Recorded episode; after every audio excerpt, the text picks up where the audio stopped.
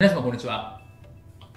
弁護士をしております。中野秀俊と申します。今日のテーマなんですけども、化粧品、健康食品の販売業者は注意と、薬薬機法違反にも課徴金ということですね、いうことについてお話をしたいというふうに思います。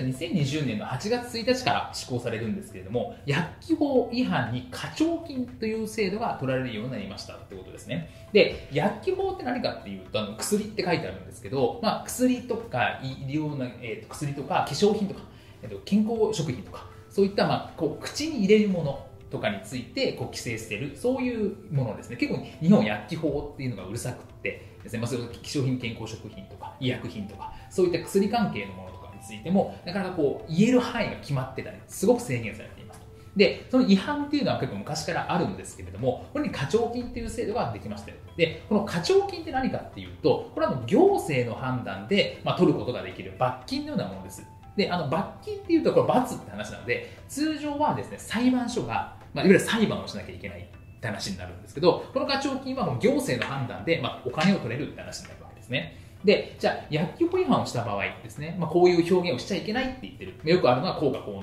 て言われて、病気を治すとか、まあ、そういうの言っちゃいけないんですけど、まあ、そういうの言ってしまった場合、じゃあどうなるのかですね。まあ、虚偽とか古代広告企業とか、まあ、薬機法違反の企業に対して、どういう課徴金が取られるかっていうと、該当商品の売上金額の4.5%です。あのポイントは売上額ですってことですね。売上の金額の4.5%って話になってくると、結構これって大きいですよねというところで、利益ではなくて、結構その健康食品とか化粧品だと、広告費をガンガン使ってるとかっていうところあると思うんですけど、広告費は除かないですから、あくまで売上額の4.5%が取られると。で、もちろんあの期間としてはその違反行為がある期間、プラス6ヶ月みたいなところがあったりするんですけど、あの最長3年分です。ずっとずっと5年ぐらいやってもまあ3年分にはなるんですけど、でも最長3年分の取られる可能性がありますと。いうところです。なんで結構大きいですよねということですね。後からですね、そういうことをガンって取られる可能性があるんですよというところ。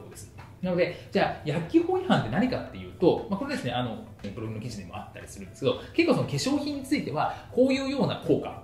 しかあの書いちゃいけませんってことが決まってます。で、健康食品についても、こういうのはダメです。まあ、効果効能を謳うものですよね。病気が治るとかですね、あの、安易にこう痩せるとかですね、まあ、そういったものも NG の可能性があります。なので、そういったものについては、薬機法違反になってくる可能性がありますいうところなので、まあ、基本的にまあ人の体に効果があるとか、そういったことを直接歌うことは NG になってます。なので、こういうことをやってしまうと、薬機法に違反になってしまって、今回、課徴金、お金を直接取られると。今までは行政指導だとか、まあ、もちろん罰金みたいなところあもう裁判とかもあったですけど行政の判断でお金が取れるって話になってしまうのでそれもしかも売上額の4.5%ですよね、まあ、これ化粧品とか食品健康食品を扱ってる事業者とかだと結構大きいよねっていう話。会社潰れちゃうかもしれないよねってぐらいのインパクトがある額なので、まあ、そこについてはですね、えー、きちっとちゃんと薬機法っていうことを守る。でこれについては薬機法に関しては結構薬機法とかガイドラインとか変わったりしますしこれは本当にですねあの専門的な知見とかも必要だったりするので自分たちの判断だけでやらないっていうことはすごく大事かなというふうに思いますのでこの、